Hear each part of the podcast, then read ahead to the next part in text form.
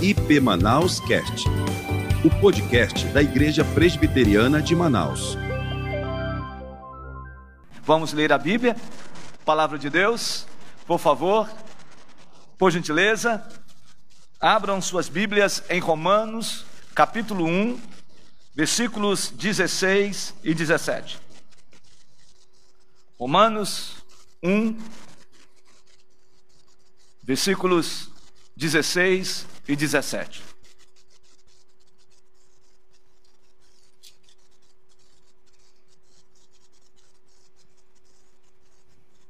Hoje nós estaremos compartilhando sobre as bases, os pilares, os alicerces da reforma protestante. Hoje, a igreja cristã, a igreja evangélica, ela celebra a reforma protestante.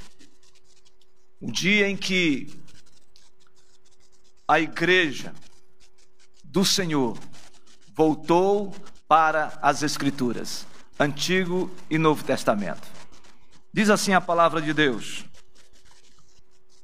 Paulo escrevendo aos Romanos, capítulo 1, versículo 16 e 17. Pois não me envergonho do Evangelho, porque é o poder de Deus para a salvação de todo aquele que crê, primeiro do judeu e também do grego, visto que a justiça de Deus se revela no Evangelho, de fé em fé, como está escrito: o justo viverá por fé ou pela fé. Quem crê nisso, diga amém. Louvado seja o nome do Senhor. Queridos, nós não iremos fazer uma exposição textual, mas nós iremos fazer uma exposição com aspectos bíblicos, históricos e teológicos a respeito da reforma protestante. Para isso, eu quero convidar você à oração. Vamos orar. Deus, nós queremos louvar, engrandecer o seu nome porque o Senhor é digno de honra, de glória e de majestade. Senhor, tudo o que fizemos aqui até agora, tudo o que ocorreu neste lugar, o nosso intento do nosso coração é para adorar o Seu nome, adorar o nome do Deus eterno, ao Pai, ao Filho, ao Espírito Santo, a Trindade Augusta, por isso, Deus enche este lugar com o seu espírito. Fala conosco, fala com os meus irmãos, minhas irmãs que estão assistindo o culto online. Que o Senhor nos abençoe e que o Senhor mova o nosso coração. Abrasa a minha boca, Deus, e enche o meu coração somente da tua palavra, da sua bendita palavra. Que seja assim, em nome de Jesus. Amém. Amém. Queridos irmãos e irmãs, há dois grandes eventos que eu reputo serem eventos que impactaram de maneira indelével a igreja cristã, a igreja do Senhor. Eu creio, irmãos e irmãs, que o primeiro grande evento na história da igreja foi o evento do Pentecostes. O derramamento do Espírito Santo, escrito em Atos capítulo 2, versículos de 1 a 4, onde se cumpre uma promessa. A promessa onde Deus usa o profeta e usou o profeta Joel, no capítulo 2, versículo 28 quando as Escrituras, quando o Senhor mesmo afirmou: E derramarei o meu espírito sobre toda a carne, sobre todos aqueles que se rendem, que se submetem à minha autoridade. Esta profecia se cumpre exatamente em Atos capítulo 2. Irmãos, cerca de 120 irmãos e irmãs reunidos no cenáculo, clamando, orando, pedindo a direção de Deus, aguardando a manifestação poderosa de Deus sobre suas vidas. E diz as Escrituras, em Atos capítulo 2, versículo 1, que um vento impetuoso entrou naquela casa, que línguas como de fogo e labaredas vieram sobre aqueles irmãos e irmãs, e todos foram cheios do Espírito Santo. E foi um derramado Espírito Santo de Deus. Eles foram cheios de uma santa ousadia, de uma santa intrepidez, e começaram ali a propagar, a anunciar o Evangelho. Estes homens e essas mulheres foram tomadas pelo Espírito Santo, promessa de Deus, pelo profeta Joel, cumprindo-se agora de uma maneira coletiva, de uma maneira comunitária, sobre todos aqueles irmãos. E esses irmãos cheios do arrobo do Espírito Santo de Deus, possuídos pela presença santa do Espírito Santo de Deus, começam a pregoar. A partir do próprio apóstolo Pedro, quando ele anuncia de maneira veemente, de maneira terminante, a respeito da vida de Jesus, a respeito da morte de Jesus, a respeito daquele que desceu à sepultura e ressuscitou no terceiro dia, e foi levantado dentre os mortos, com um corpo agora incorruptível, um corpo revestido de celestialidade, um corpo já em estado de exaltação completa. E então Jesus apregou esta mensagem aos seus discípulos durante 40 dias. E depois, esse Jesus, apregoado pelo apóstolo Pedro, vai às alturas, assenta-se agora no trono de Davi, à direita de Deus Pai Todo-Poderoso, Criador dos céus e da terra. Agora exaltado, agora glorificado agora em manifestação do cumprimento da aliança da redenção com o Pai. Esse Jesus foi, foi pregado, foi anunciado pela igreja do Senhor. Esse foi o primeiro grande evento, o dia de Pentecostes, foi o dia do cumprimento da promessa do Espírito Santo. E esse Espírito Santo que foi derramado sobre aqueles irmãos, encheram aqueles irmãos de poder, como diz Atos capítulo 1, versículo 8. Esse Espírito Santo encorajou a igreja, pelo poder de Deus, para irem não somente para Jerusalém, mas também Samaria, Judéia e até os confins da terra, até a igreja presbiteriana de Manaus, aqui no Amazonas, aqui em Manaus, para a glória de Deus. Mas há um grande, segundo grande evento, e esse grande evento na história da igreja, foi a reforma protestante. Foi a reforma protestante. E ela não começou no dia 31 de outubro, já começou através dos pré-reformadores, homens cheios do Espírito de Deus, incomodados exatamente por causa da situação em que a igreja estava vivenciando. E é importante a gente observar que até o século V ou V, nós encontramos uma igreja que vivia duas eras importantíssimas. A era dos mártires, onde homens e mulheres, por causa do evangelho, foram mortos, foram queimados, foram entregues aos leões, foram totalmente postos em cruzes, cruzes que muitas vezes saía de Jerusalém e chegava a Roma onde esses cristãos, esses que professavam o nome de Jesus, eram colocados exatamente nessas cruzes, e então jogavam betume sobre essas cruzes onde estavam os corpos e queimavam para iluminar à noite a caminhada, muitas vezes, dos soldados romanos até Roma. Mas depois veio a era dos pais da igreja, onde esses homens, Deus dando autoridade, dando clareza, à luz das Escrituras, combateram heresias nesse tempo.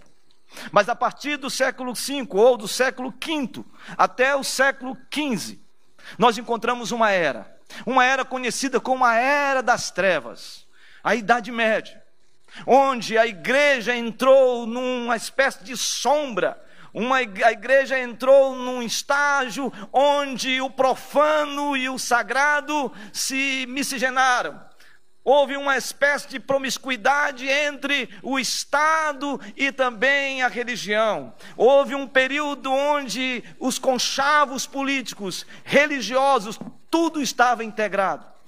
E nesse período, a igreja deu mais valor à tradição do que à palavra, deu mais valor às encíclicas papais do que à palavra.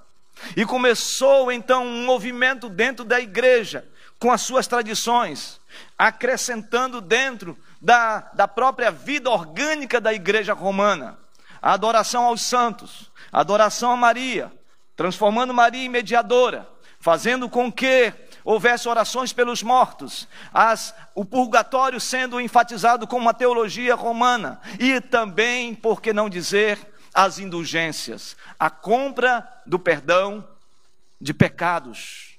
E tudo isso era um arcabouço que estava dentro da igreja. Ninguém tinha mais acesso às Escrituras. O povo não tinha acesso às Escrituras. O povo não tinha conhecimento. E o povo estava sendo conduzido exatamente pelas tradições religiosas.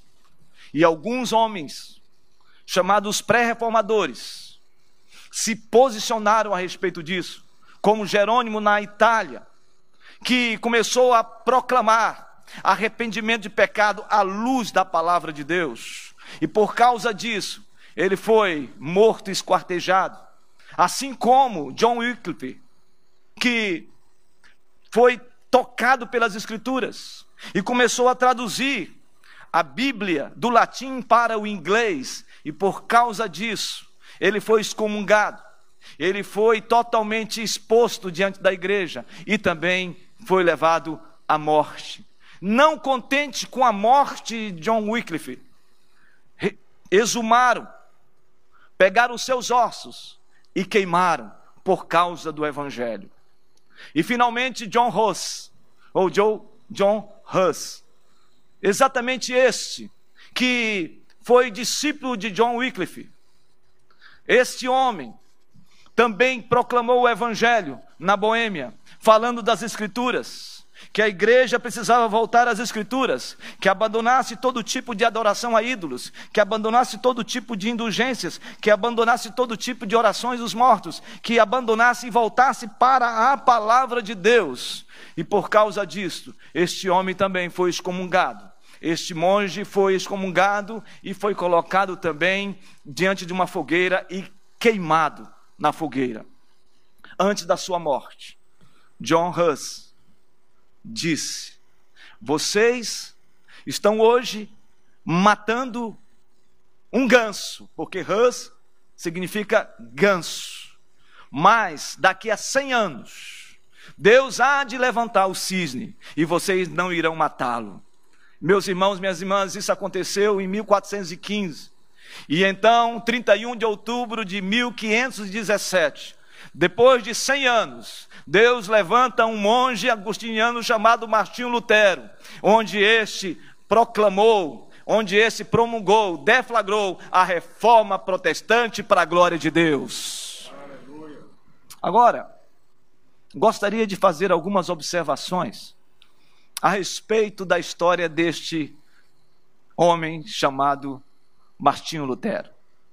Martinho Lutero, um professor de teologia, um homem com um cabedal filosófico e teológico, mas profundamente religioso e místico.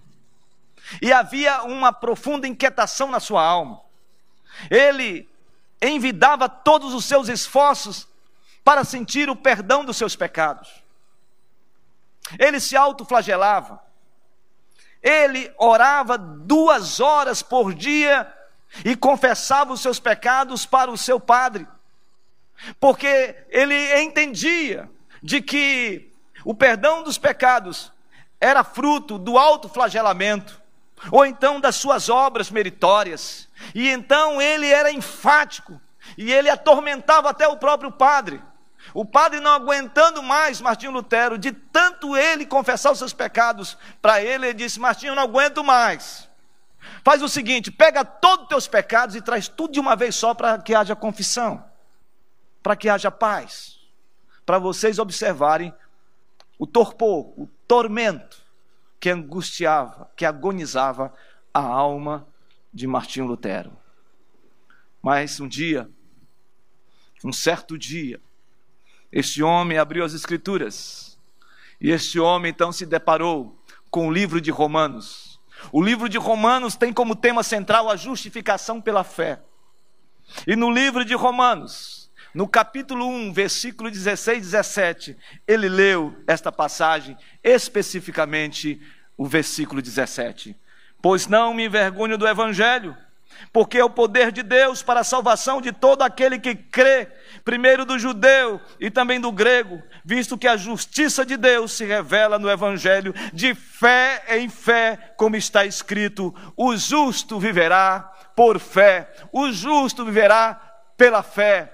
Quando Martinho Lutero é impactado com esta palavra sobre a justiça de Deus, sobre a graça de Deus, sobre a justificação pela fé, esta que foi mencionada e compartilhada aqui pelo pastor Wellington, no capítulo 5, quando diz: Justificados, pois, mediante a fé, temos paz com Deus por meio daquele do nosso Senhor Jesus Cristo. Ou seja, quando a justiça de Deus, quando a justificação, por causa da morte de Cristo na cruz, a morte vicária de Jesus na cruz, o seu sangue derramado, aplacou a ira de Deus. Nós éramos inimigos de Deus, nós tínhamos esse ato de inimizade contra Deus, mas Deus, pela sua infinita misericórdia, aprove enviar o seu filho, e na cruz do Calvário, quando o sangue dele foi derramado, esse sangue nos purificou de uma vez por todas do nosso pecado de morte eterna, e hoje nós temos a vida eterna.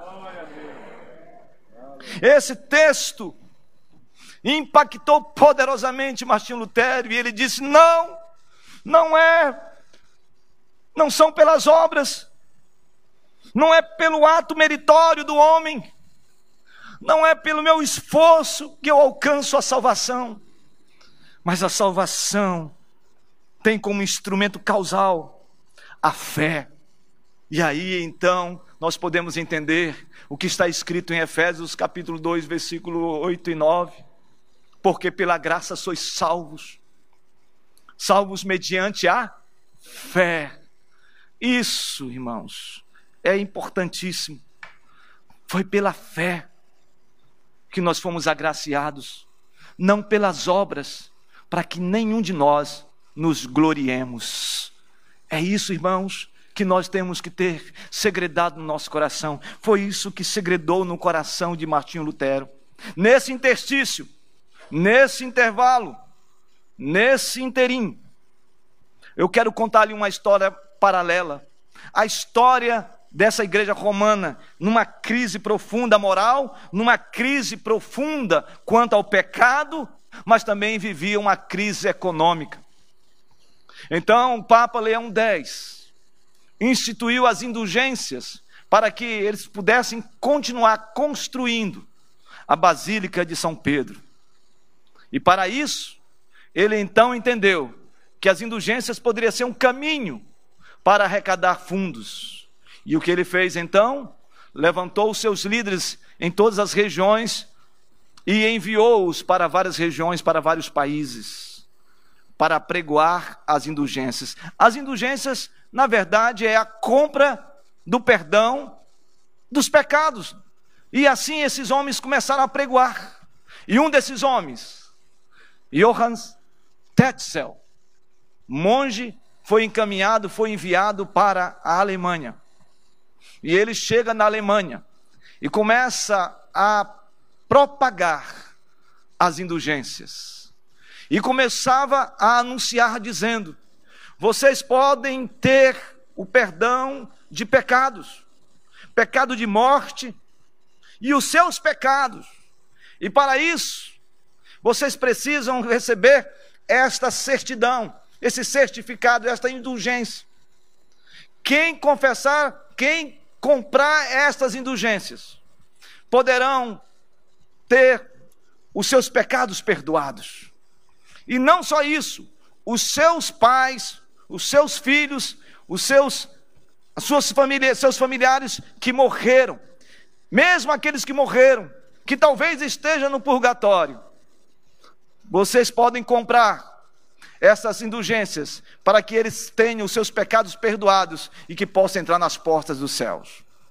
Mais ainda, ele disse: Mas há uma indulgência de que você pode ter o perdão de pecados eternamente, para sempre. E aí então tinha exatamente a indulgência, o certificado do Papa Leão X, dizendo que se você comprasse com tal valor, você então poderia, poderá ter os seus pecados perdoados para sempre. E esta era a mensagem. Martinho Lutero, com o coração compungido, com uma clareza profética, com um sentimento apologético quanto às Escrituras e quanto à salvação e quanto à confissão de pecados, ele vê tudo aquilo, e no dia 31 de outubro de 1517, ele pega, ele apregoa, afixa 95 teses contra as indulgências, contra a compra de pecados, a confissão de pecados, a, promovida pela igreja romana. E nesse sentido, este anúncio impacta não somente a região, mas impacta também toda a Alemanha, porque foi no dia 31 que ele afixou as 95 teses na porta do castelo de Wittenberg, a igreja do castelo em Wittenberg. E aí então, no dia 1 1 de novembro, dia de todos os santos, um feriado, onde as pessoas saíam publicamente e iam passear, iam verificar o que estava acontecendo na cidade. Essas pessoas também, eles iam nos, nos departamentos públicos, nas portas e nas igrejas, observar qual era a notícia do dia. E quando eles chegam na porta ah, da igreja do castelo de Wittenberg, eles observam que ali está as 95 teses refutando todo tipo de prática da indulgência da compra de perdão de pecados.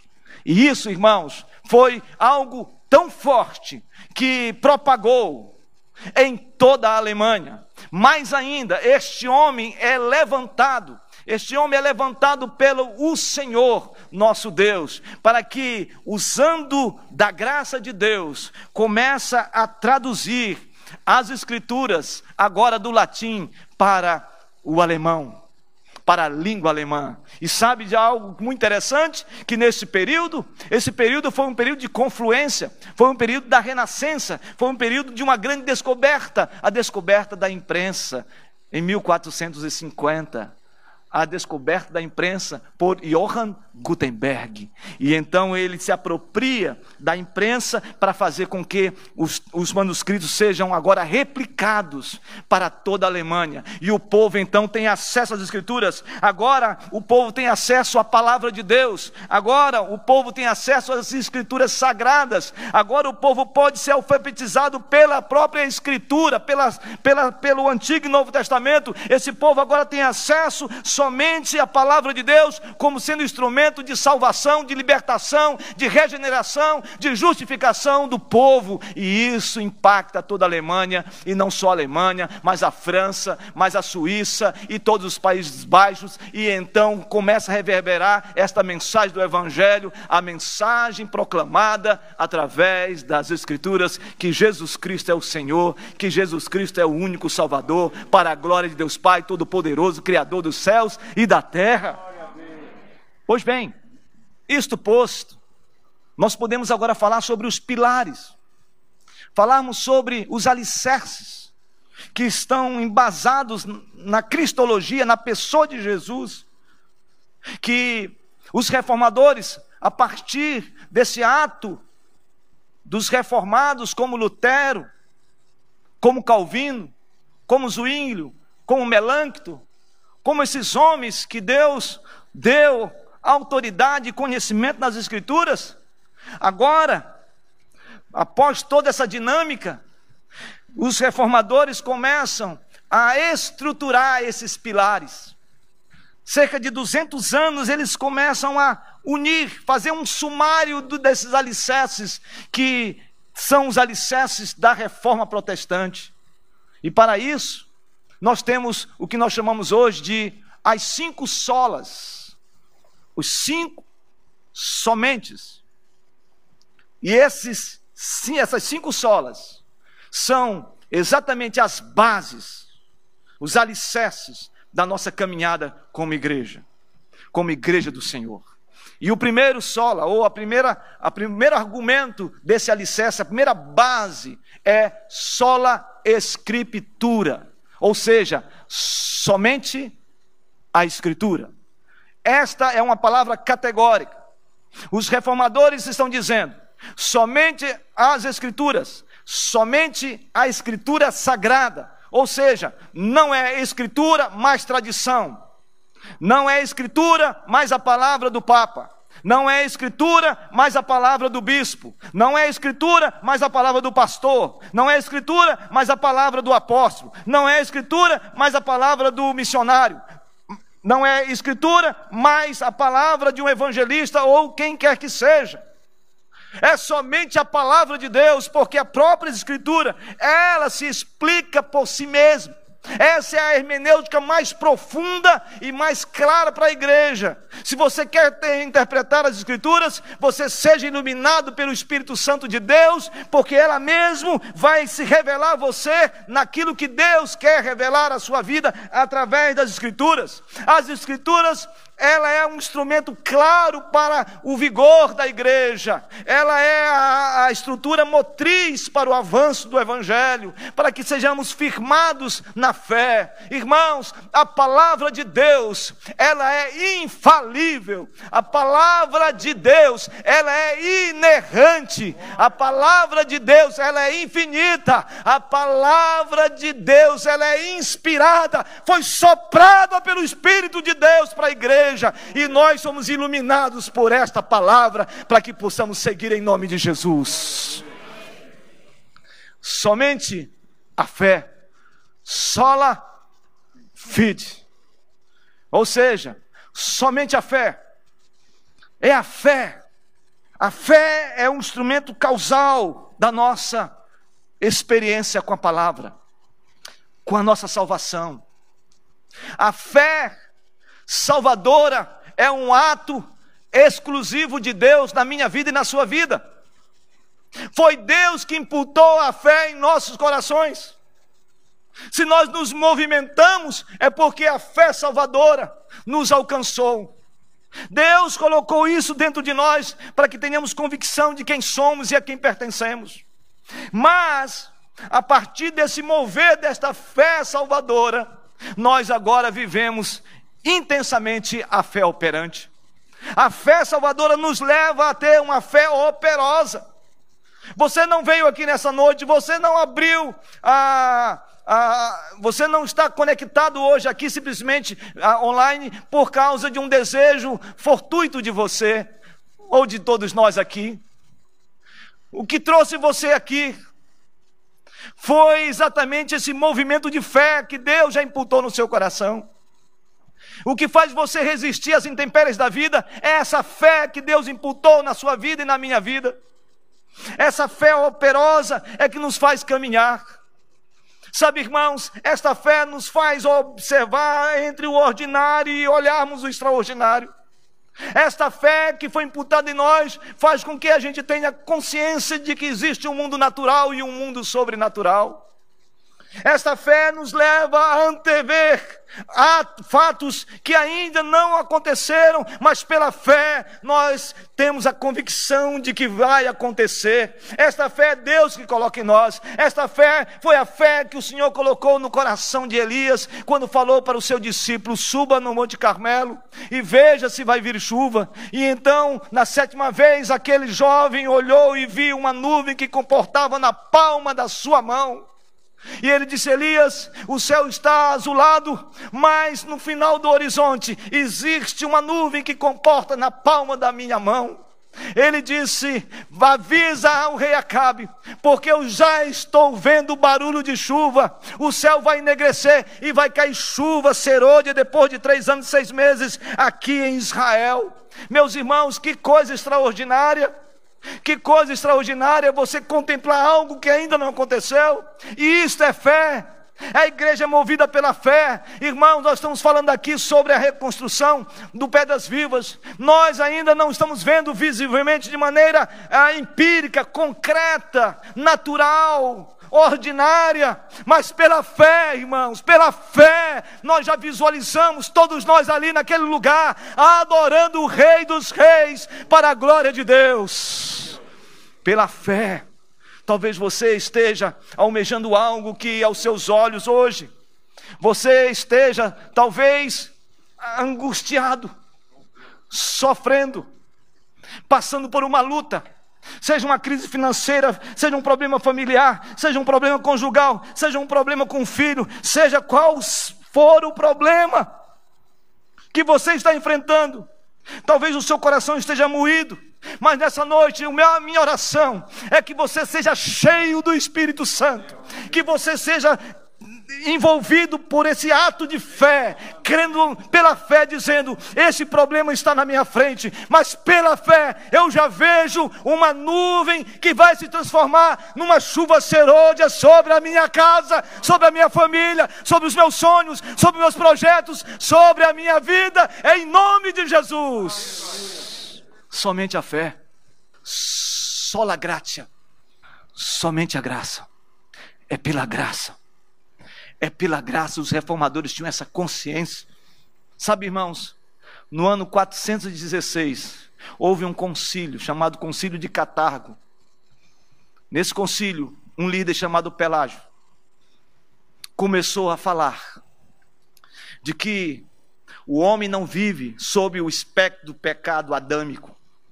Ele tem que viver antes do pecado de Adão. Então ele é livre.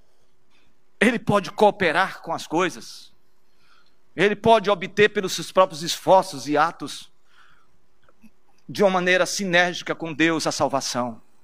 Deus levantou nesse tempo o um homem chamado Agostinho de Hipona, e ele disse: Isto não é bíblico.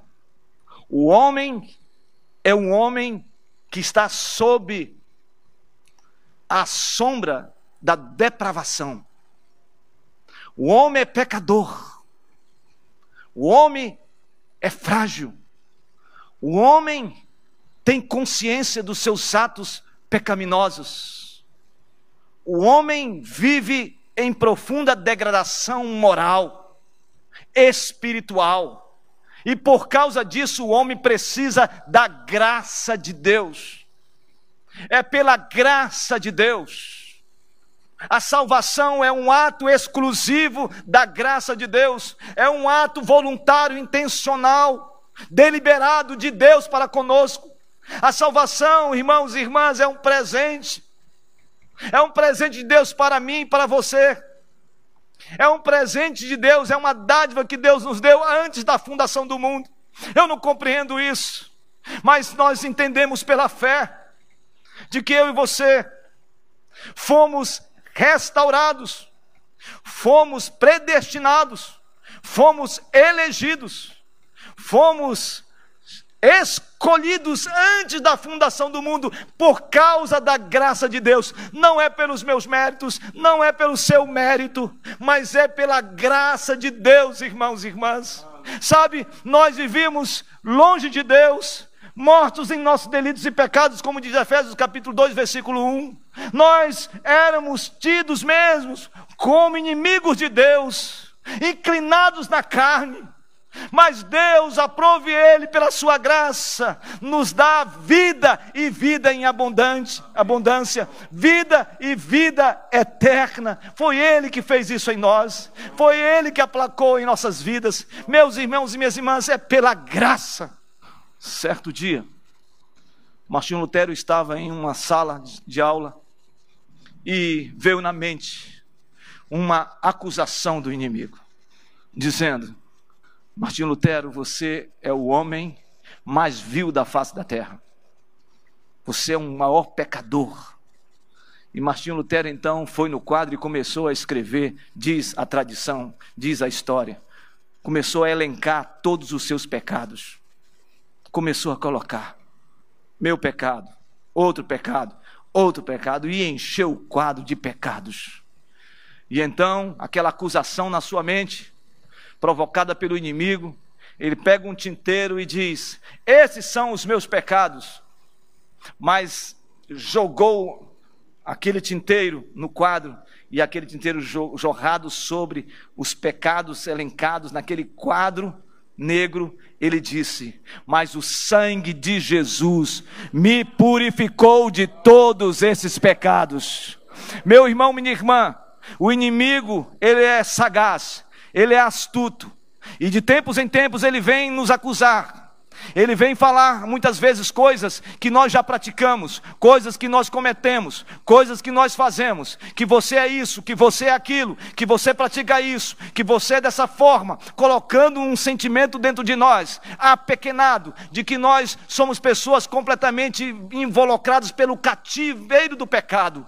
Mas saiba de uma coisa: vocês têm que ter essa convicção no coração de que um dia, em algum momento da sua vida, você leu a palavra ou você ouviu a palavra e Deus transformou a sua vida, Deus alcançou a sua vida, o Espírito Santo aplacou a sua vida, o seu nome já foi escrito no livro da vida, você foi regenerado pelo Espírito de Deus, você foi reconciliado em Cristo Jesus, você foi salvo pela graça de Deus, isso tudo tem que estar na sua mente e no seu coração, e nesta hora que o oportunista, que o, o inimigo sagaz vier sobre a sua vida, falar sobre esses assuntos, e quando ele vier, saiba de uma coisa: diga, inimigo, de fato eu sou um pecador, de fato eu cometo pecado, mas saiba de uma coisa: louvado seja o nome do Senhor, porque foi na cruz do Calvário que Jesus derramou o seu sangue e me purificou de todo o meu pecado, o meu pecado de morte. Agora eu tenho vida, eu sou liberto e agora eu posso declarar: eu sou do Rei dos Reis, do Senhor dos Senhores, aquele que está no controle de todas as coisas, em nome de Jesus. Somente, somente a graça, solos Cristos, somente Cristo. O Senhor Jesus, em João capítulo 14, ele disse: Não se turbe o vosso coração, crede em Deus crede também em mim. Na casa de meu pai há muitas moradas, se assim não for, eu não vou lhe teria dito. Mas vou preparar lugar, e quando eu for e voltar, eu levarei vocês comigo. Tomé diz: Senhor, não sabemos para onde vais, como saber o caminho? E Jesus disse: O quê? Eu sou o caminho, a verdade e a vida. Ninguém vem ao Pai senão por mim. Queridos irmãos, somente Cristo. Ele não é uma porta, ele é a porta. Ele não é um caminho, ele é o caminho. Ele não é uma verdade, ele é a verdade. Ele jamais será alguma coisa que você possa adicionar outra coisa com ele. Ele é. Somente ele. Somente ele é o mediador entre Deus e os homens. Somente ele é o nosso advogado. Somente ele é o nosso redentor. Somente Ele é o Verbo encarnado. E o Verbo se fez carne entre nós. E nós vimos a sua glória. A glória do unigênito do Pai. Porque Ele estava cheio de verdade e de vida. É o nosso Deus. É Jesus. Não é Jesus e mais alguma coisa. Somente há salvação em Jesus. E se essa noite você ainda tem dúvida, hoje é dia de salvação. Aleluia. Só lhe deu glória. Somente a Deus toda a glória. Somente a Deus toda a glória. Irmãos, nós vivemos um tempo onde os homens buscam a glória para si, onde os homens querem os holofotes da vida, onde os homens querem autopromoção, onde o que mais nós temos visto no meio evangélico é arroto espiritual, é altivez espiritual, é orgulho espiritual, é a briga pelo poder, pelo poder religioso.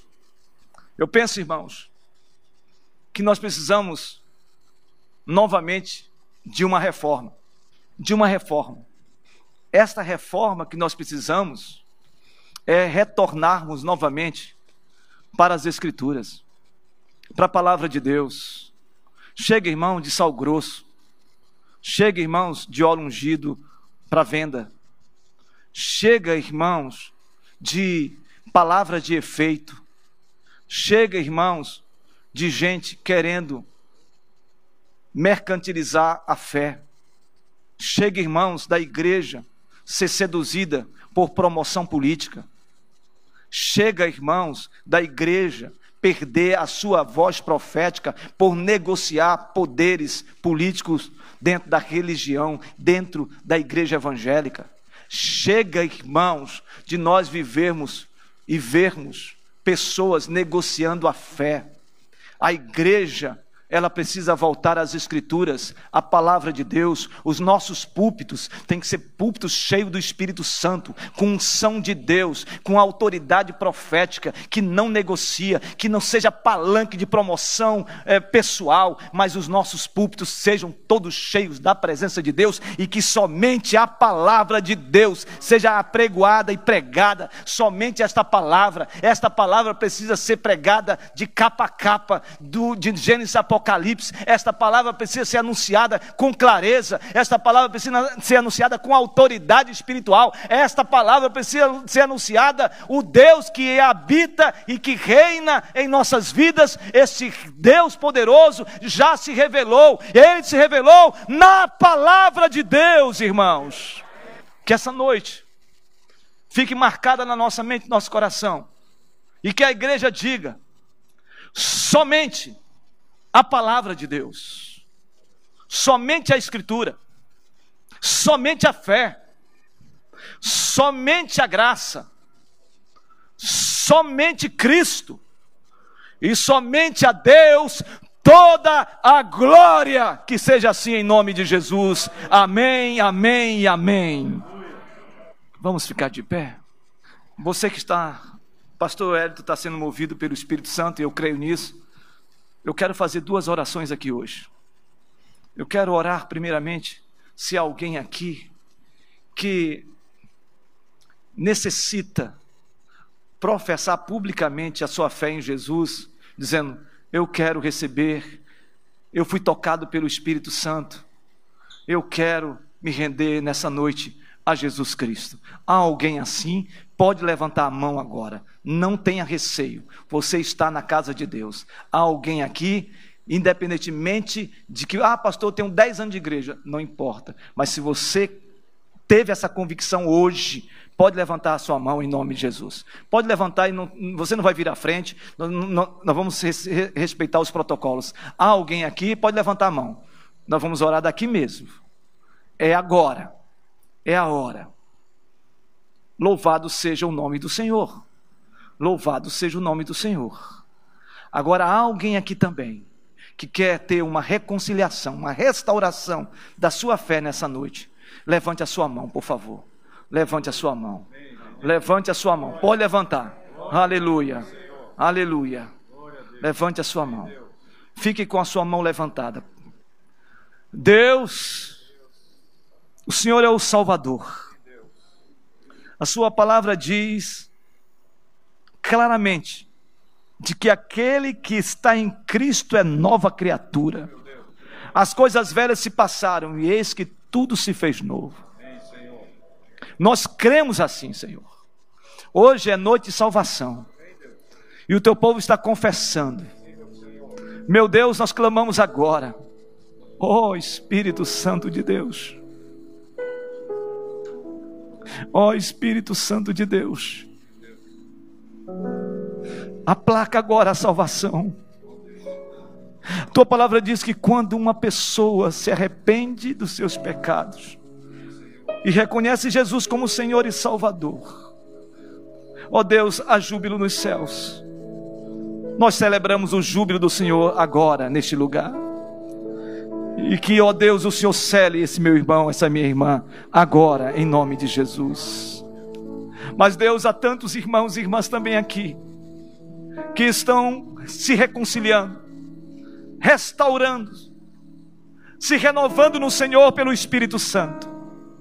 Eu te peço, Senhor, faz esta obra agora, seja aqui no templo, seja nas casas, Senhor neste momento, Deus aquece o teu povo, renova as forças, reconcilia contigo, Senhor, e faz, ó Deus, com que os teus filhos possam viver em plenitude de alegria, em plenitude espiritual, cheios da tua presença, cheios da tua unção, para a glória do teu nome, Senhor, em nome de Jesus. Amém. Amém. Louvado seja o nome do Senhor Jesus.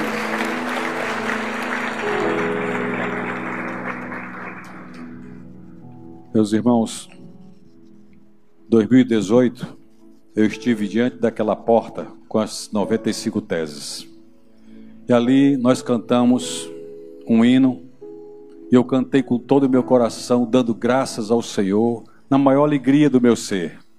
O hino de número 155 do novo cântico, Castelo Forte.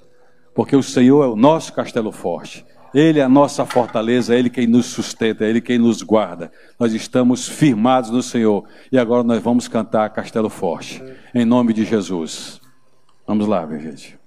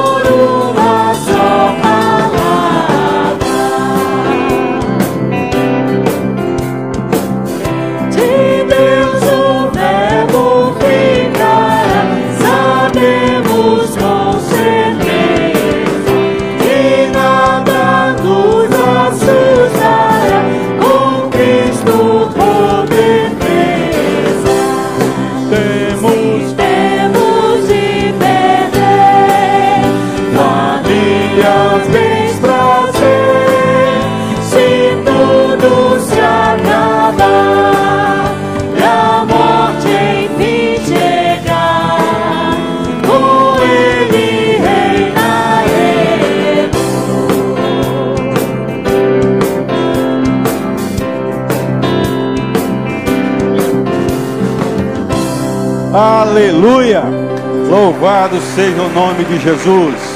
A Ele toda a honra, toda a glória. Oh, aleluia. Irmãos amados, passamos um pouquinho da hora. Recebam a benção. Em nome de Jesus. Estenda suas mãos aí para os céus. E a graça do nosso Senhor e Salvador Jesus Cristo, o amor de Deus, o nosso Pai, e as consolações do Espírito Santo do Senhor seja sobre nós que aqui estamos, e o povo de Deus espalhado em toda a terra, agora e sempre.